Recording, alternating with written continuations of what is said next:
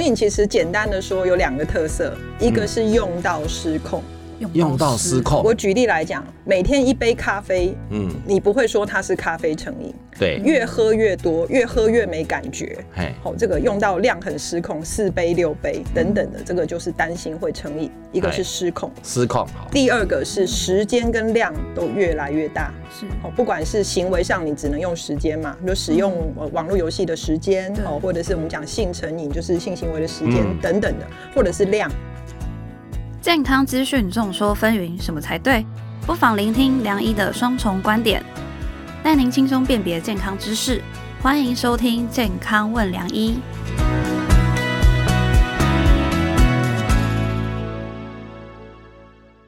欢迎收听《健康问良医》，我是主持人良医健康网的编辑陈婉欣，在我身旁是客座主持人、医学权威陈宝仁医师。嗨，大家好，我是宝仁医师。嗯，宝仁哥，我问你哦，就是我们每一集都来先问你一个问题嘛，对不对？那你觉得你的生活中啊，有没有少了什么？就觉得哎，好怪哦，身体痒痒的感觉。对，但我先我先分享我自己的，我自己是耳机。我就觉得我不能没有耳机，我平常通勤我都一定要戴耳机。哦，真的？对，然后有一次啊，就是我去捷运站途中才发现，哎，我根本没戴耳机耶。但我就是明知道我自己会迟到，我还是跑回家拿了。然后我还是迟到了。那你有没有这样的经验？这显然是有点偏执。如果你问我，因为我太太每一次都会监听这个节目，我的答案一定是我的生活中不能没有我太太。嗯，因为她在我扮演重要角色。曾经我以前演讲哈，ending 都会讲 Happy Wife。Happy life。嗯，但是呢，有一天呢，这结婚三十年，我有一天莫名其妙有一种感受，如果太太不在会怎样呢？我仔细思考一下，变成好快乐，我就跟我太太说，No wife, happy life。我那时候脑袋一定不清楚。嗯，我太太很快回了我一句话，嗯，你讲的也是有道理。可是 No husband, better life。这是在英文的较劲，所以我觉得生活当中很多很有趣。你觉得？可能没有他不行，默默的，也许没有他你也过得不错，甚至于 better。所以这个东西，但我还是觉得有太太很好。嗯嗯，懂。但是不是其实手机在我们人生中也是大家不能没有的东西？啊，因为我们现在在当医生，其实我从以前不要说我是妇产科医师，所以以前我会有那种资讯焦虑症。我们以前最早是 B B 扣。B B 扣跟手机如果没带身上，你会有不安全感，因为我们妇产科被扣回去，比较没有上下班的感觉。那这几年呢，因为不止手机，手机只是联系，其实还有社群软体，因为现在很多管理会用那相关的群联络群组，所以你有时候会有资讯恐慌，你会觉得怎么没声音怪怪的，知道吗？所以其实不止手机，我觉得很多跟联系有关的东西都会。造成我们的压力，这是真的啊。嗯，对啊，其实手机真的对现代人蛮重要的嘛。其实不可能不止可能造成眼睛的问题啊，其实还可能造成就是心理的问题，影响健康，然后甚至可能导致成瘾。那我们今天就来好好聊一聊。我们今天很荣幸邀请到的是卫福部心理健康司的司长陈亮瑜医师来到节目现场，欢迎晚星好，保仁医师好。各位健康问良医的朋友，大家好，我是心理健康司司长陈良宇。是的，欢迎师长哦，我跟他也是多年的好朋友。其实，在节目开始之前，循惯例还是要请大家多多下载这一集的健康问良医，并且留下你的宝贵评论来支持我们制作更好的节目。记得，如果没有留的话，你就不会有 better life。对啊，其实因为我自己身为上班族，我们可能上班会用手机写稿啊，或者是查资料啊，或者是只是回一些就是上班的讯息这样子。然后下班我们可能会躺在家里，就是可能划手机、划划 IG、划划社群软体、看看剧。其实对我们来说，手机真的是不能没有的东西嘛。那我就想问问看司长啊，就是从以前担任医生到现在担任司长这个职位，是不是也是像我们这样手机不离身？是。哦，因为以前是医师嘛，那医师不管是哪一科的医师，大概都要安扣。对，从 V B 扣时代一路到 P H S 时代，一路到手机时代，就几乎是医院随叫要随到，怕病人有状况。那后来在台北市政府也是很怕临时有舆情要回新闻稿，这个也要安扣。那后来进了中央，那更是要安扣，所以的确也是手机不离身，也会有这个学习焦虑。妇产科医师的那种味道，谢谢，这是个夸奖。所以我刚刚讲哦，这个亮宇师长哈，其实他是。以前我的观念都是觉得身心科应该下班很轻松，哎，不过他比较特别，因为他做了很多公共行政事务。那我记得我们妇产科医师以前 B B 扣那时候真的会有压力，然后慢慢的到手机，手机现在呃从以前我不知道廖医师长有没有拿过大只的 Nokia 那个阶段的手机。那现在手机越来越小，但更多的有人现在不止一一只手机，可能是有两只手机哈。那这个部分，不过我觉得手机就像我们之前聊的，我觉得最害怕不是只有手机，而是在网络的 connection 的部分。那我之前有看到一个资讯，说什么呃，现在因为之前我们一起开过会嘛，就是网络成瘾，它是不是也是在 ICD，就是国际疾病诊断也变成一个疾病？的，而且我看到很多的，不论是呃教育或者是卫福部也在宣导网络成瘾的戒断，所以网络成瘾这个算不算一个疾病范畴嘞？嗯，好，谢谢保仁医师给我机会澄清哈。好，网络成瘾目前还不是正确正式的疾病诊断，不是正式疾病。对，正式的疾病诊断是网络游戏成瘾。哦，游戏才算。那以后会不会扩大到只要网络呃追 YouTube 追那些也算呢？有没有可能？有可能哈。那我先补充一下为什么？因为目前很多人使用网络，很多还是工作需要、人际连接需要，譬如说社群媒体或工作需要，或者是譬如说我讲财经界好了，可能网络下单什么什么，所以这个网络使用的时间很长，你不能就说你成瘾。哦，但是网络游戏它不是一个人生的必需品，是。所以如果说你玩网络的游戏哦，玩了很多，花了很多时间，用到人际关系受影响，工作受影响，学业受影响，这就是一个国际上通用的一个正式的诊断。哇，好棒哦！哎，其实我我说真的，我一直以为网络成瘾就是一个疾病诊断。哇，越是要网络游戏。谢谢。现在我们手机打开哦，iPhone 都告诉你上周平均用多少时速哈。那你这不过不管怎样，游戏还是一个，我觉得游戏引起的问题很大。我跟教育局相关的开会，我们也很理解。不过我想问一下，那所谓的成瘾，尤其呃成瘾在精神科是一个非常重要议题，尤其成瘾跟相关阶段，这有没有一些定义上的问题？就像他耳机没戴，就是觉得很焦虑。我个人觉得是偏执狂啊，但是我不知道精神科的。相关诊断或者怎么样是来看这个事情？成瘾其实简单的说有两个特色，一个是用到失控。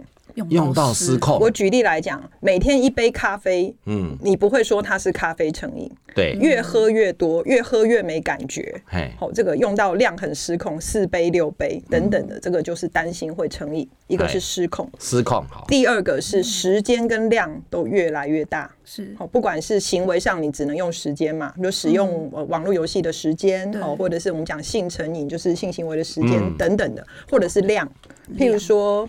我们在讲毒品成瘾，就是越用越多，最后毒品成瘾。酒精也是，哦，本来一天一点一点点秘鲁，到后来要每天喝高粱，到后来是喝到每天都要昏睡才行，哦，那个就是成瘾。所以回到我们的这个议题，很多人都问我说，他每天吃一颗安眠药才能睡，这样叫不叫安眠药成瘾？根据这个定义，就不是。因为第一，它量没有失控，嗯，失控，它的量也没有越来越大，对，它也没有到处去找医师，越吃越多，这件事情没有发生，哦，所以这个就不叫安眠药成瘾。嗯，哇哦。又是一个很好的概念。其实他讲讲就是我门诊也会常遇到的。每个说这会不会上瘾？其实我以前的观念说法就是看有没有戒断的问题。嗯嗯，这也是一个方法。不过你这个方法更容易。对，其实刚刚讲到手机成瘾嘛，嗯，那其实是因为手机对于现在很人来说，其实是一个很重要的东西。不能没有它，那是不是也出现所谓说什么无手机恐慌症跟手机成瘾症这种？名词哦，是谢谢给我这个机会阐述一下这个名词。这其实虽然是非医疗诊断，不过它的确是影响到我们现代人的身心健康。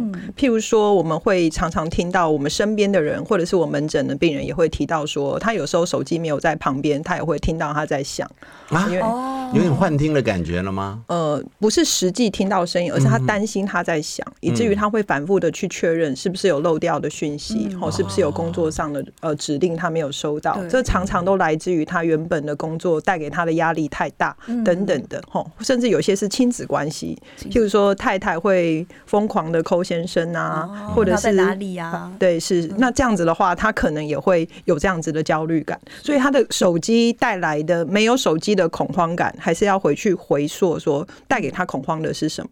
不是没有手机本身，而是他漏接了工作的讯息，还是漏接了太太的电话，这个脉络是完全不一样。没错，很多人就是为了让手机保持在这个连线状态，可能让自己的身心都受影响嘛。是对啊，所以其实这可能是一个比较要需要注重的问题嘛。嗯，对，我也蛮多身边的朋友问我说，我怎么 balance 我的生活？对，或者是说有一些人手机一旦离身或没有电，他就会非常的焦虑，因为他怕我刚刚说的漏接电话。这个漏接电话有可能是工作，有可能是私人。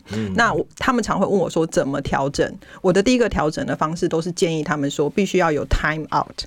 必须要有一小段时间你不接也是安全的，你先设定好，把这个习惯养好。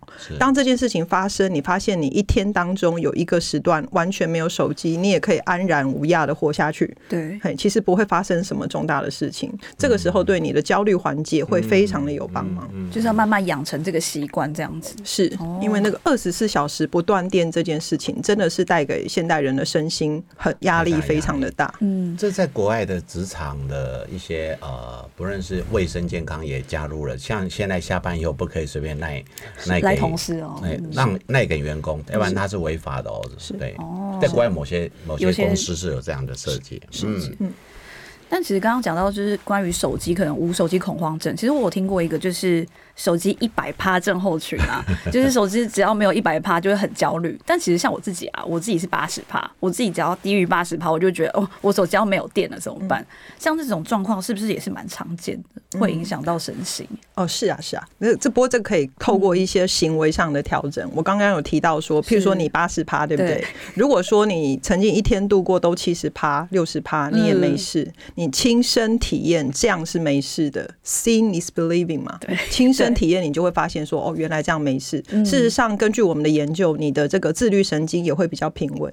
哦，下一次你在七十趴的时候，你就不会马上就是进入到一个自律神经很紧绷，甚至是我们讲亢奋的状态。对，说你好像要立刻进入战斗模式，说完蛋了怎么办？七十趴。因为你会历经一个过程，是哎，即使只是七十趴，你还是很平静哦。所以这个练习也是重要的练习。哇，果然不同科的说法真的不太一样哎，哈，真的，马上就用到交感跟副交感这个平衡。所以我觉得跟自律神经有关系的。没有很重要的人还是要平衡，就是工作跟 off time 之间哈，其实要做一个 balance。嗯，那我现在看到另外一个，因为我妇产科哈。我其实以前很担心，因为我小孩刚好比较大一点，度过那个时间。现在山西保姆太多了，哦，我们很看到小孩子要吵，妈妈有时候就手机呢给他。我印象很深刻，这四年前的印象哦，这小孩才两岁多，然后父母亲带来，妈妈要产检，妈妈上去，那小朋友就也没有到吵，只是有点小躁动。爸爸就想要拿东西给他，可他刚好手机要用，他拿了我们一本杂志给他，嗯。小朋友呢做了什么事情你知道吗？他不是翻杂志，他是划杂志。两岁左右是，所以四年前你看这最近更多这样明显的故故事。当然，我觉得呃世代在改变，也许到下个年代不太一样。可是这种山西保姆去产生的问题，我不知道那个亮亮医生长这边在呃精神科界有没有什么意见？因为儿科也注意到这个这个问题，可是他们也没有很好的解方。是。儿科、眼科、精神科，还有眼科，对，是其实都有注意到这件事情。嗯，三岁以下，事实上，甚至有的研究是六岁以下，用这个三 C 保姆来顾孩子，这个事情对眼睛的发展是不好的。那第二个部分，那个很多这个所谓三 C 产品，它是很多声光刺激，那样子的影片或那样子的画面，对小孩的大脑发展也不见得是好的。哦，所以事实上这类的研究很多，所以我们政府也一直在呼吁说，哦，以三 C 产品来当做 parenting，来当做保姆这个事情，其实还是要尽量避免。对，那我回去，既然刚刚已经提到三岁六岁以后，就稍微道德劝说一下，再想看看。但这个我顺便聊一下，我那天在跟一个 parents 也是在聊这个事情。那我就说，其实另外一个叫陪读。亲子陪读现在是非常重要的。他说：“悠悠，我买书给他。”嗯，然后我说他老婆就吐槽吐槽他：“你买书给他放在一边，你自己看电视。”所以陪读有时候是很重要的是互动。我觉得小朋友也是一样，你要跟他多一点互动，要不然他只跟三 C 产品的互动是很危险的。嗯，是是。对啊，其实听起来不管是大人或者小朋友，就是要远离手机，其实都有点难啦。其实我最近有在看到一则新闻，他在说什么美国戏骨兴起一个养生的风潮，就是说它叫多巴胺斋戒，嗯，说可以透过暂时远离手机，然后远离这些社群的刺激，然后就可以减少大脑多巴胺分泌。然后说什么斋戒完之后，你可以让感觉更敏锐，是真的有这样子的方法吗？呃，有这样子的方法，那这样的方法短时间内是有效的。那事实上，神经科学上有一些支持，譬如说，我们的大脑短时间内减少很多刺激的铺路，你不会每天处在多巴胺很高亢的一个状态，大脑不会处在那个状态。你慢慢的让大脑休息一下，接着你再遇到一些刺激，你多巴胺比较容易分泌。但是大家还是要回到日常生活中，你能不能到达这个身心的平衡？这个 balance 才是最重要的，因为你斋戒完还是要回到你的日常生活，很快就会又进入很多人找你、很多刺激物，呃，自律神经很紧绷的这个状态。所以即使要短时间进行这个，但是它其实不是一个很长远的一个做法，是。因为人不可能一直在斋戒的状态。那他那个所谓斋戒完可以回复到比较敏锐、比较容易感受到快乐，那个只有一段时间，而且那个时间非常短，非常短，嗯。所以可能还是建议回到平衡啦。大家还是要养到养成一个习惯，就是说自己检视自己的生活，嗯，是不是真的满出来了？对，然后满到一个程度，其实就要检视说什么东西要从抽屉里头丢掉。嗯，那生活的重心的排序要排出来，这个还是真正身心灵平衡的关键。那国外啊，欧洲、美国都会有很多这个什么 camp。你去那边无手机十天，吼，你去做什么样身心灵的一个斋戒等等的。刚刚回到工作岗位的时候，都会有一段时间觉得很 refreshing，我就觉得说啊，对对，什么都很敏锐，咖啡好好喝，我 看谁都很顺眼。可是很快又回到原本的工作的状态，或者是原本的生活形态。那如果还是一个不平衡的状态，那可能就还是很快进入呃一个还需要斋戒的一个状态。对。这个我我刚刚感受很深了，因为我就在想，他这个很像什么？现在在体重控制，呃，很快的有一二八、一六八哦，我甚至还有听到那个二二二零四，呃，很懂哈。但是最重要是你的习惯要养成一个固定。我这边在分享，因为这是我以前一个长者跟我说的，有一个前辈，大概七八年前就跟我抱怨这件事。他说他跟他老婆每天同床睡，嗯。但是呢，以前起来会互相打招呼啊，刷刷牙。现在是起床，每个人都先打开手机，看看有什么资讯，有没有人传给他，然后就变得跟手机拥抱，你知道吗？他是就有点郁闷，所以说，哎，其实现在人怎么会跟手机相处的时间远比跟你就在床边的人？我想大家都有这种经验过，就是一桌同学聚会。然后大家要讲话是用奈上面再直接讲话，其实真的是有，是是，对，所以我觉得现在人跟人之间的一个沟通，其实要维持这个互动很重要。另外一个，我刚刚听师长讲，我感受很深刻，在于我觉得很多东西的例行改变哦，先从小而持久先开始。对，像那个 camp 哦，就是一下子太积极，其实后面撑不久。嗯，哎，就是。我这个也是讲给我太太听的，不要要求改太多，就是我们先少吃一点点，然后持久以后再来长期的改变。不是，市长，我这样的方法是对吧？是，对对对对。你看，精神科专家支持，对对对对，那常态性的才能维持永久嘛，哈。是，我今天赚这一句就可以了，真的哈。对，那其实今天还是聊一些网络或者是手机的一个。不要说戒断啊，如何来控制自己这些行为？我师长是真的是呃成瘾戒断的一个超级专家，我以前听过他演讲，我们来分享几招简单的，大家用得来的，好不好？嗯，好，谢谢，谢谢给我这个机会哈。首先，我刚刚提到说，一定要设定一个自己做得到的，如呼应一下我们的保人医师哈，自自己做得到的一个时段呢，time out。对，比如说每天的几点到几点呢？自己没有接触到手机，不会 miss 掉太重要的事情，你会感受到安心、安全。试行一段时间，这个时间慢慢的延长，哦，这个时候。实行一段时间，你就会发现说，哎，好像自己每天使用手机的时间没有那么长了，也不至于说手机一离身你就这么的焦虑，哦，自律神经就立刻的紧绷。另外一个可能性就是老生常谈，就是说三 C 以外的人际互动还是要维持，没错，对这个。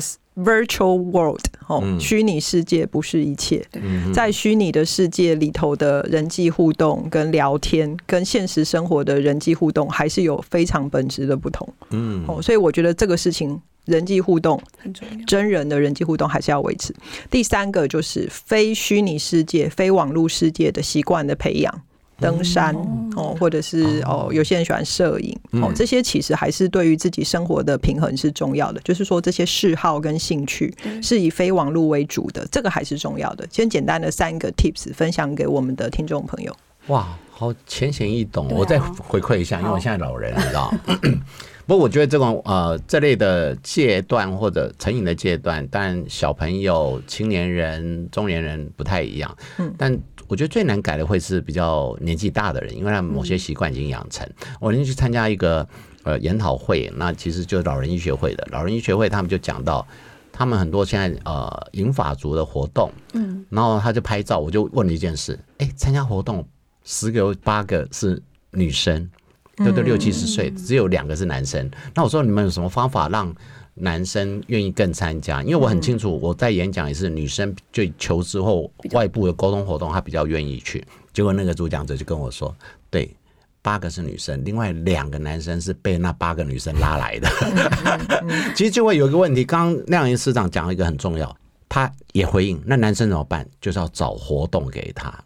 嗯，要找他们有兴趣的活动，男生反而有趣的，哎，他可能一些简单聊天活动，或者是类似运动、打球这一类的，他们比较容易被 grouping 起来。是啊，你如果是一般的他不感兴趣的活动，有点难。所以回到一个重点，就是要找出 incentive，对你有动机、有诱因的引导我们去当第一步，这个其实是最重要的一点嘞。嗯。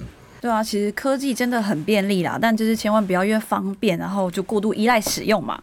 但透过就是，譬如说吃饭不用手机，嗯，或是删除不必要的 App 等方式，就是让我们就是可以练习离线，跟手机离线这样子，然后帮自己找回主导权。嗯，那我们今天谢谢司长来到节目当中，谢谢谢谢给我的机会，谢谢婉欣，也谢谢宝仁医师，也谢谢健康问良医的朋友们。喜欢我们的节目内容，请下载本集《健康问良医》，并订阅良医健康网的 YouTube。好的，节目需要大家的鼓励与支持，请记得留下你的宝贵评论来支持我们，同时准时锁定我们《健康问良医》的节目，不要错过跟你我有关的健康新知哦。记得好好下载今天的题目，你好好听，你就会得到你的 Better Life。那我们下次再见喽，拜拜。不想错过《健康问良医》吗？欢迎订阅良医健康网的 YouTube。和 Pocket 商周吧，期待你我在空中相会哦，拜拜。